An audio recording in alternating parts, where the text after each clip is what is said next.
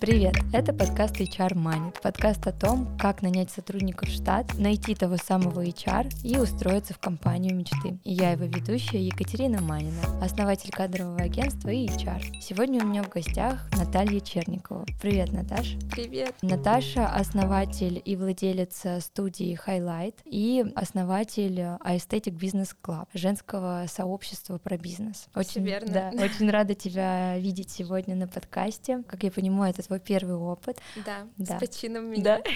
Поэтому попросим наших зрителей поддержать нас и поставить огоньки и сердечки в комментариях. Наташа, еще раз очень рада тебя видеть. Хочу сегодня поговорить с тобой о твоем бизнесе и о твоих фотостудии, креативном мышлении, которые ты внедряешь в свой бизнес, и, естественно, о найме сотрудников с креативным мышлением. Да, нас ждет интересный разговор, я его предвкушаю. Хочу начать с того, почему именно готовый бизнес, почему не создание с нуля, готовый бизнес, который действовал, да, как я понимаю. Да, все верно. Ты, когда представляла меня, сказала основатель и владелец. И я такая думаю, блин, я же не основатель, получается. Это для меня больной вопрос. Например, все пишут в Инстаграме там founder такого-то mm-hmm. проекта, а я не могу написать этот founder, потому что я не founder, получается. Mm-hmm. Я owner или там CEO, ну, как угодно можно выразиться, но не основатель, mm-hmm. действительно. В целом это такая идея открытия фотостудии у меня на самом деле была уже после того, как я закончила университет кино и телевидение в 2015 году. Близкая сфера. Э, очень близкая mm-hmm. сфера, съемки, продакшены, но я никогда не думала, что вот я буду таким ремесленником, скажем так.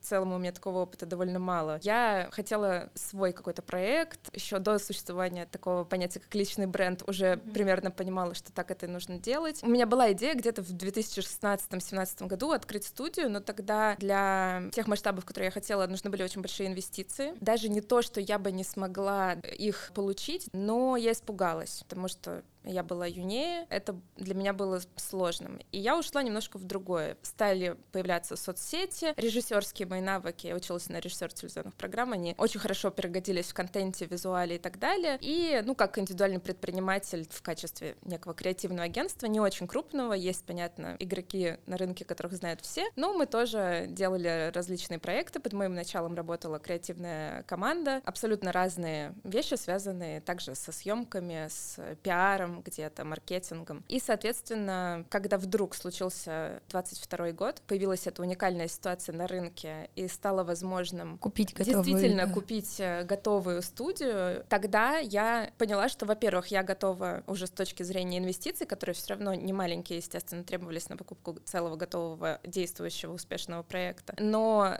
сама ситуация была уникальная, потому что люди уезжали из страны и хотели оставить в том числе бизнес. То есть одно дело, когда уезжают сотрудники найма, временно или постоянно меняют да, свою локацию. Другой вопрос, когда собственники бизнеса принимают такое же решение, я не заинтересован в какой-то смене места своего обитания, у меня есть семья, это мой дом, и, соответственно, для меня это была очень выгодная история потому что сроки и людям нужны средства, а мне нужен работающий проект, на который потрачено намного меньше сил, чем начиная его с нуля. Но уже с тем опытом, который за эти года, к 22 году, с 2016 примерно, я поднакопила, скажем так, и что я могу теперь в это внедрить. Но как я вообще увидела это все ситуацию, это было очень прозаично и смешно. Какая-то из фотостудий Петербурга тоже обсуждала про хочет ли она закрываться у себя в сторис, и они запостили скрин из Авито продажи готового бизнеса, там есть такая вкладка, да, оказывается. Да, да, я знаю. Очень удобная. Да.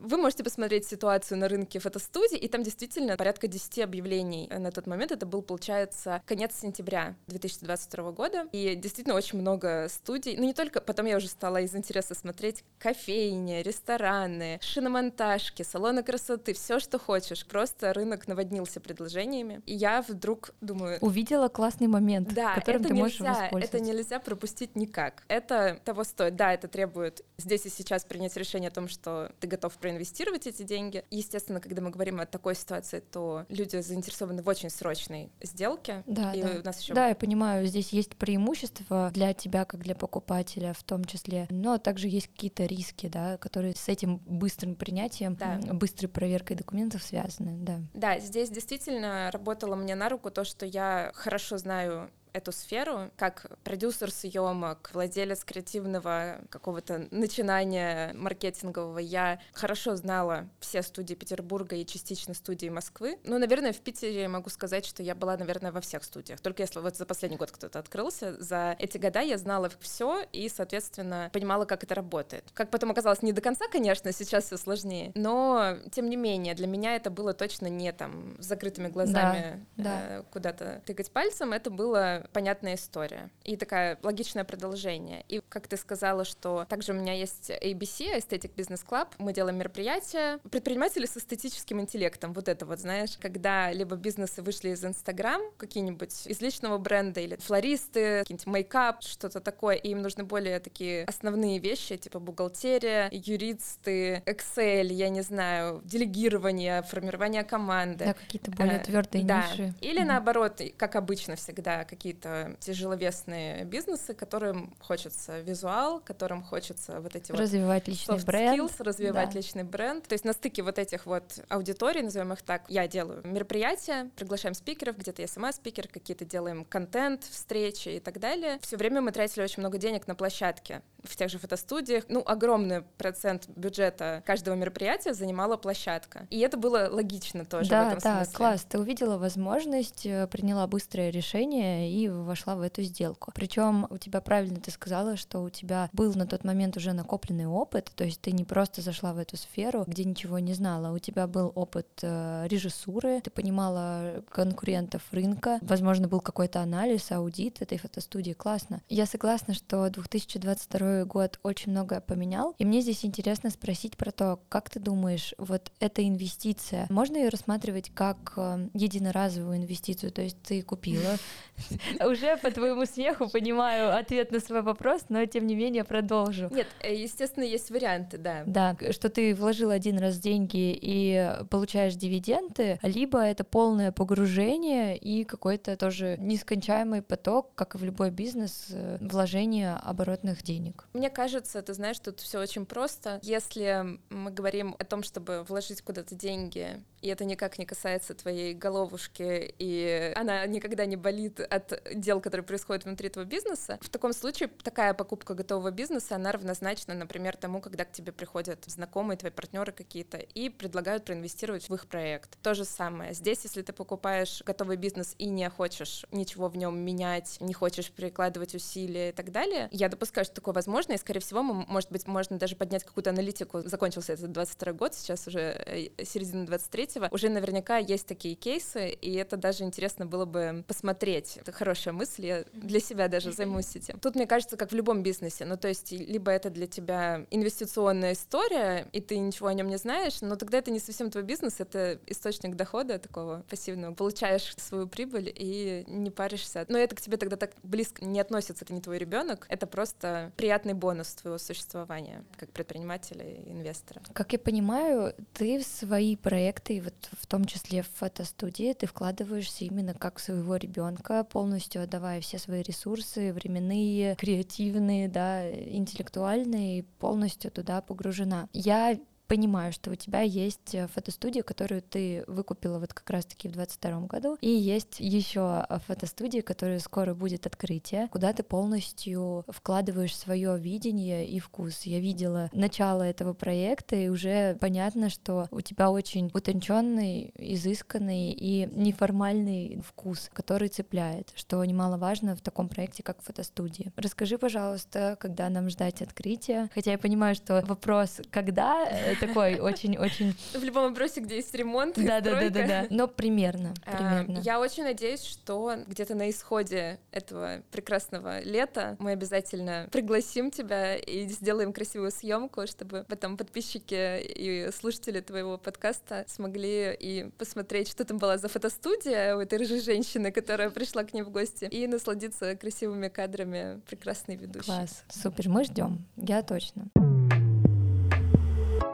Ты говорила, упоминала, что у тебя есть образование режиссера телевизионных программ. Ты знаешь, да, это на самом деле забавная вещь, что я поступала, наша специальность называлась телерадиорепортер, то есть я была репортером. Это, кстати, то, что потом стала блогером, по сути. То есть нас чисто учили пять лет вышка по блогерству, получается. Ну, либо репортера я, конечно, когда поступала, я думала, что действительно буду, буду вот этим спецкором каким-нибудь работать и так далее. Но потом там произошли какие-то изменения внутри университета, нам добавили дисциплин и переделали это в э, режиссера. И это стало именно такая управляющая профессия, потому что режиссер это получается. Да, да, тот, кто организовывает. Да, да. Ну, это вот всех... руководитель, босс, э, есть продюсеры, но это немножко не то. Босс это режиссер. Да, по сути, человек, как я понимаю, у которого есть свое видение, и он всех э, пытается организовать, чтобы его видение реализовалось. Правильно я понимаю, что этот опыт тебе вот сейчас помогает в предпринимательстве? Ну, я бы даже сказала, то, что он мне помогает, а это то, Ложится каким образом я, да, делаю свои проекты, свой бизнес. Это моя некая эгоистичная такая возможность, эгоистичное свое вот это вот режиссерское нутро, тирана эстетического, визуального реализовать, потому что действительно для креативных индустрий очень важно, чтобы у команды было твое понимание о твоем видении хотя бы. Нельзя сказать, чтобы у них было твое видение. Это недостижимо. Расширите себя до своей команды, если ты этого хочешь, если ты сам креативная единица, неважно, ты продюсер, режиссер, писатель, э, создатель подкастов, ты автор, креатор. Если люди работают с тобой в команде, они должны понимать твое видение действительно на уровне, как в режиссерском кресле сидит человек с рупором, и оператор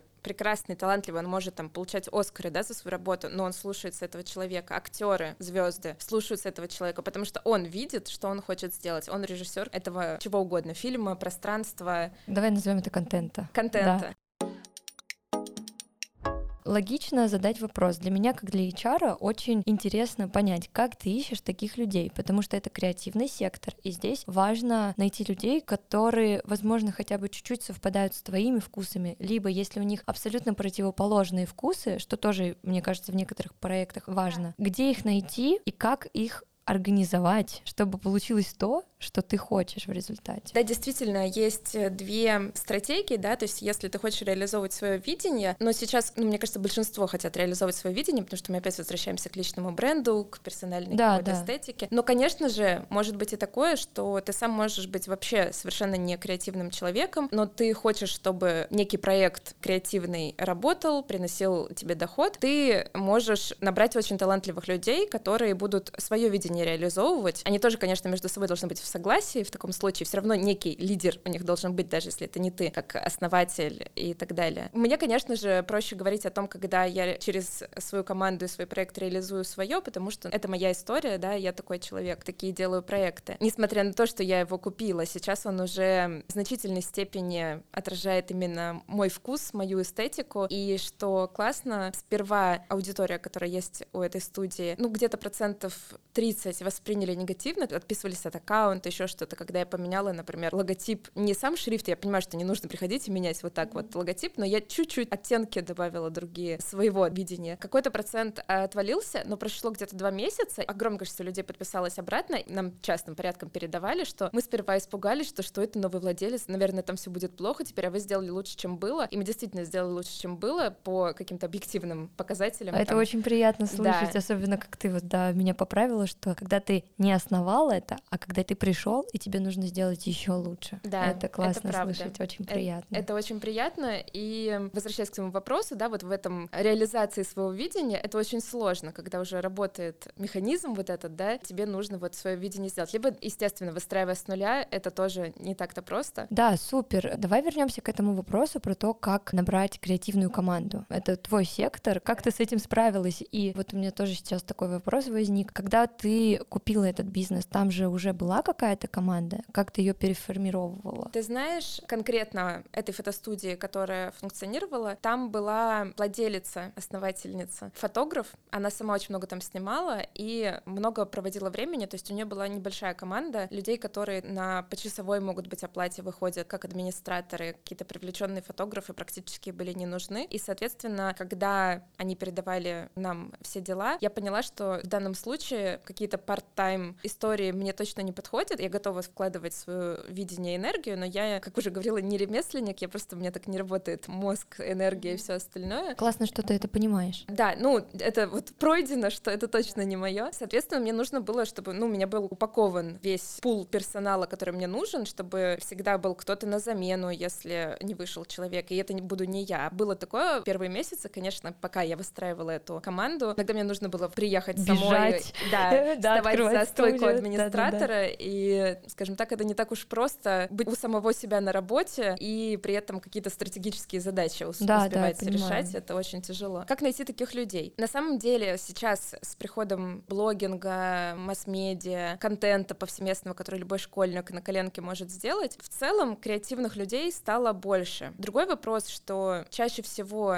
различные креативные специальности, назовем так, фотографы, дизайнеры, графические, кто угодно, это люди, которые идут по пути какой-то самозанятости во всех смыслах, и юридически, и да. организационно. И идти работать в компании — это их вынужденная мера, идти работать там в фотостудию или... В... Да, как будто бы такие профессии очень любят фриланс да, и выбирают чаще да. его. Можно сказать, что все проблемы этих людей в команде, они связаны с этими вопросами где-то излишней вольности творческой, где-то расхлябанности, где-то неготовности подчиняться четкой какой-то системе, потому что это люди по своей сути в протесте неком, да, ну то есть они в свободе творчества, в свободе реализации, и это прекрасно, это их талант и дар, и в этом их ценность, но с этим нужно научиться работать, потому что, конечно, среди неких, не знаю, инженеров, математиков, айтишников и так далее, ну, айтишники хорошо разные бывают, но имею в виду людей более структурных, структурных профессий. у них Понятно. меньше с дисциплиной и какими-то такими вещами проблем. Здесь должен быть баланс между тем, во-первых, какая это позиция, то есть если это фотограф, хорошо, если это администратор, это не обязательно должен быть креативный человек, но ему я тоже дам некий mindset того, что красиво, какой у нас контакт с клиентами должен быть, и в этом тоже много, ну, каких-то субъективных моих вещей, авторских. Не то, что это нужно так делать всем, это вот мое видение, что мы так с клиентами должны там общаться и так далее. Если говорить в целом о креативных индустриях и найме в этих отраслях, нужно смотреть на портфолио человека, на его ценность художественную, назовем это так, и на его смелость. Ну, то есть не в стол, да, там, фотографировать, и это тоже зачем тебе человек, который будет стагнировать твой бизнес дальше, если он не может себя презентовать на уровне своего творчества. А это требует, ну, каких-то внутреннего стержня это делать, какой-то энергии, да, вот да, этой. Да. И мне кажется, ну, вот этого баланса с адекватностью, что это не, ну, хочется такое сказать. Человек может быть в реальности и э, коммуницировать Да, э, ну, то есть это значит, людьми. что этот человек, на самом деле, чтобы он был в реальности, и при этом он был талантлив и творческий, скорее всего, это сводится к общему знаменателю, что он понимает, как зарабатываются деньги, что он на земле ногами стоит, он не делает творчество ради творчества, я, извините, не прошел, потому что у меня плохое настроение, он понимает, как устроен мир, как устроен э, какие-то бизнес-процессы, что такое клиентский сервис, да, вообще то, где мы работаем с клиентами, рестораны, салоны красоты, фотостудии и так далее, что это вообще в любом случае фотограф ты, администратор, касательно фотостудии на этом заканчиваются вариации персонала, да, но это в любом случае еще интересный момент. Сейчас мне пришел э, в голову, что на самом-то деле наши клиенты это тоже творческие люди, и то есть это вот вообще буйство вот этого творческой энергии, творческой энергии, очень много каких-то моментов может возникать с клиентами за счет их там некой ну, их видения, их видения, их а, где-то несобранности иногда, и мы должны это вот мягко, как любой бизнес в сфере сервиса, да, некоего, это требует определенных навыков от э, персонала, но именно творческие люди, которые работают у меня, с которыми я, ну, на всех своих проектах, да, в фотостудии, в Aesthetic Business Club, какие-то съемки у нас при студии, естественно, работает продакшн, к нам могут прийти люди, у меня есть какой-то продукт, я реализую его через маркетплейсы, и мне нужен для него контент. Зачем им нанимать отдельно целую команду какую-то, они могут прийти вот так в фотостудию, и нашими силами мы реализуем. Класс, да, это супер. А как вы набираете этих людей? Мне да. просто интересно. Ну, то есть вы обращаетесь в кадровое агентство, либо вы по прямым рекомендациям, либо это работные сайты. Как именно вот ваш опыт и путь в этом? В первую очередь нам помогали наши собственные соцсети, потому что это двусторонняя вещь. Ты работаешь и для клиентов, но и для людей, которые хотят у тебя работать. Если им нравится твой бренд, твое видение, то, что вы делаете, просто сделав там некий анонс у себя в социальных сетях, что мы сейчас нанимаем кого-то в команду, для нас это как бы оказалось, ну, наверное, основным. Внутренний найм. Да, внутренний не найм, для которой твой, работает твой бренд, да, точно так же, как и на твои продажи и так далее. Но мы пользовались и сайтами, конечно, ну, надо сказать, вот если честно, вот относительно именно тех людей, которые резюме оставляют, допустим, на вакансию администратора, либо штатный фотограф, ну, это ужас, честно. Это просто, это настолько не понимать, как устроен взрослый мир, где люди ходят на работу, то есть это очень творческие и незрелые люди пишут вот в массе своей отклики. Мне кажется, они их вот так закрытыми Да, глазами Наташа, ставят. я тебя понимаю, для этого и приходит кадровое агентство, Да. чтобы с этим не сталкиваться, чтобы отдать это на аутсорс и не Именно. видеть этого. То есть да. я не знаю, я уже была готова на самом деле, может быть, сформировать какое-то стендап-выступление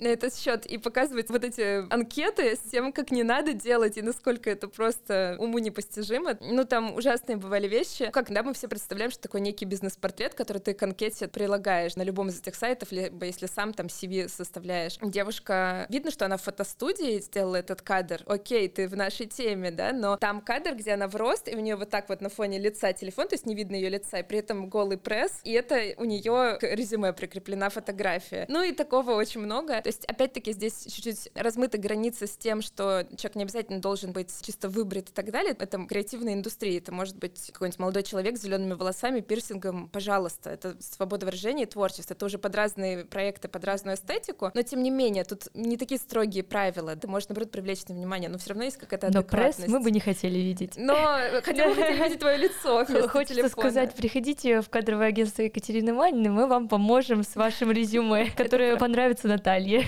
Мне Класс. кажется, просто, ну да, это некая боль. Это боль любого предпринимателя, который никогда не сталкивался с подбором, но которому вот прямо сейчас нужно открывать бизнес, да, расширять его, и он хочет сделать это быстро. Да. Это абсолютно нормально. Это опыт э, предпринимателя, который первый раз с этим столкнулся. И это классно, если вы прошли его, справились с этим. Да, и в таких вещах всегда есть э, текучка. Я с этим примирилась уже, мне уже не грустно это осознавать, что хороший администратор может быстро вырасти из этой должности, потому что, конечно же, это не стоять за стойкой ресепшн, это перемещать осветительное оборудование, ну, много такой физической работы, совмещенной еще с креативными, можно там иногда клиенты приходят, нам нужно какую-то декорацию сделать, и мы должны это реализовать. То есть это все на стыке и физического труда, и креатива, и сервиса. Это тяжелая работа, по сути. И мы понимаем, что человек может устать от этого и вырасти, если это сообразительный человек, который движется интенсивно, да, по своему карьерному пути. Либо человек может не справиться и нам не подойти, и тогда, естественно, мы с ним тоже прощаемся. Да. Поэтому текучка неизбежна. Да, возникает текучка, ее тоже нужно перекрывать. И Да. по сути у вас предпринимателей становится так, что вы все равно в этом внутреннем подборе немножко подзависаете, и он становится бесконечным. Да. Текучка, она неизбежна, как и в любом бизнесе. В целом, мне понятно твое мнение про людей. Что ты еще можешь об этом сказать? Мне вот очень нравится идея, такое новое сейчас понятие креативного лидерства. То есть это касается не только творческих каких-то профессий, да, как может показаться на первый взгляд, это про креативный подход к лидерству. Лидер может быть на любой позиции у тебя в команде, или это можешь быть ты как фаундер. Креативное лидерство — это умение маневрировать в изменяющихся обстоятельствах, очень актуальная для нас сейчас в современных реалиях тема, с творческим подходом подходить к решению всех своих задач в бизнесе или в своей сфере ответственности. Выбирая вот этих людей творческих, можно разглядеть в них вот такого лидера. Это, ну, мне кажется, достаточно новое течение вообще в каких-то теориях об управлении, и, соответственно, какие-то его иррациональные где-то черты, что-то, что вот как ты огрехи воспринимаешь на просто формальной должности, может с его нетипичным видением чего-то, это может выстрелить, ну, на благо там всей команды, проекта и так далее. Хорошо подходят такие нестандартные совещания, когда есть что-то про inspiration, что-то про эстетику, что-то про вообще любую творческую реализацию. Мне кажется, даже если это не фотостудия и не с искусством что-то связанное, если это любой бизнес, иногда с творческим подходом к нему подойти, а не только системно, это хорошая идея. Да, это такая разрядка для бизнеса. Мы, например, вот в своей команде делаем страт-сессии, где у нас просто мозговой штурм, где каждый говорит про свою точку зрения, как он видит тот или иной проект. Периодически это дает классные результаты. И не могу сказать, что это всегда там плодотворная работа, потому что иногда такие идеи приходят, что думаешь, боже, как это вообще появилось в голове. Но часто, да, это приносит э, свои плоды, я с тобой соглашусь. Спасибо за это новое понятие, я взяла его в свою копилку. Я бы хотела задать последний вопрос про рынок фотостудии в целом. Что ты сейчас видишь, какие тенденции, и как тебе кажется, будет ли это актуально в ближайший год? Ты знаешь, мне кажется, несмотря на то, что, с одной стороны, мы пережили пандемии и так далее, когда в любое место, куда тебе нужно прийти, клиенты к тебе не приходили, какая-то стагнация в этом смысле происходила, но если мы смотрим глобально на тот век, в котором мы живем, площадка для того, чтобы люди создавали контент, просто само понятие фотостудии меняется. К нам приходит какое-то количество довольно большое фотографов, вот этих классических, которые делают семейные съемки, love story, с детьми, что-то такое. Но приходит огромное количество, например, двух подружек с айфоном и делают очень крутой контент. Я не говорю, что что-то лучше, что-то хуже, нужно и то, и другое, но... Просто разная аудитория. Фотостудии адаптируются под это. На рынке фотостудии сейчас даже появилась такая тема, наверняка это где-то, по-моему, за рубежом первый раз появилась, но фотостудия, где ты один, и там встроена камера в зеркало, и нету ни фотографа, тебе не нужен никто, даже никакой там на штатив телефон не нужно ставить, ты просто позируешь перед зеркалом, и это снимается, ты потом выбираешь кадры, которые ты хочешь Интересно, взять. я первый а... раз это слышу, спасибо, что поделилась. Да, я вот не знаю, ну, по-моему, в Москве точно должна быть такая Класс. студия. Как идея, это будет распространяться. Да, да, классный опыт. В любом случае, фотостудии смещают свой акцент на то, чтобы в них можно было создавать вариативный контент, записывать видео. Ну, в общем, эта индустрия точно никуда не денется, мы только погружаемся в эту метавселенную. Качественно создавать контент можно в фотостудиях, где есть освещение, где есть все, что тебе нужно для съемки, поэтому это останется востребованным. Это была одна из причин, по которых я знала, что я могу зайти в этот бизнес, что это не что-то, что я там себе придумала после выпуска из университета и реализую для себя. Нет, я понимала, что в этом еще сделать можно очень много. Придумать, добавить, дать рынку. Могу еще сказать, что у нас самая популярная вещь — это когда я придумываю какие-то временные декорации, но обычно они приурочены 8 марта, Новый год, 14 февраля, там что угодно, Хэллоуин. Мы сперва делали вот так вот календарно какие-то временные декорации, такие с вау-эффектом, которые мы убираем после окончания этого периода. Это просто увеличивает нам многократно продажи и приток клиентов, и отзывов. Спасибо, что вы это сделали. Мы устали, как фотографы, придумывать идеи. Ну, то есть я спродюсировала для них, для большого количества фотографов, получается, Площадку, идею да. съемки. Они могут сделать там фотодень, все что угодно. Мы поняли, что это можно делать не только к условному 8 марта, можно просто каждый месяц дропать какую-то новую историю. В момент времени срабатывает, э, что ограниченное время, мы должны успеть прийти. Для нас это работает. Я увидела, что другие студии тоже стали так делать, причем некоторые даже напрямую э, вдохновляются вами. Да, берут идеи. Но я не против, потому что чем интереснее какая-то вот эта вот реализация того, что люди могут приходить снимать, тем лучше. Ну, оно вот бесконечно. Мне нравится твой оптимистичный взгляд на эту сферу, и я рада, что он у тебя есть, потому что, мне кажется, сейчас нас это очень держит, наш оптимизм и надежда. Класс. Я в вашей студии желаю успехов и жду, когда будет э, приглашение на открытие новой.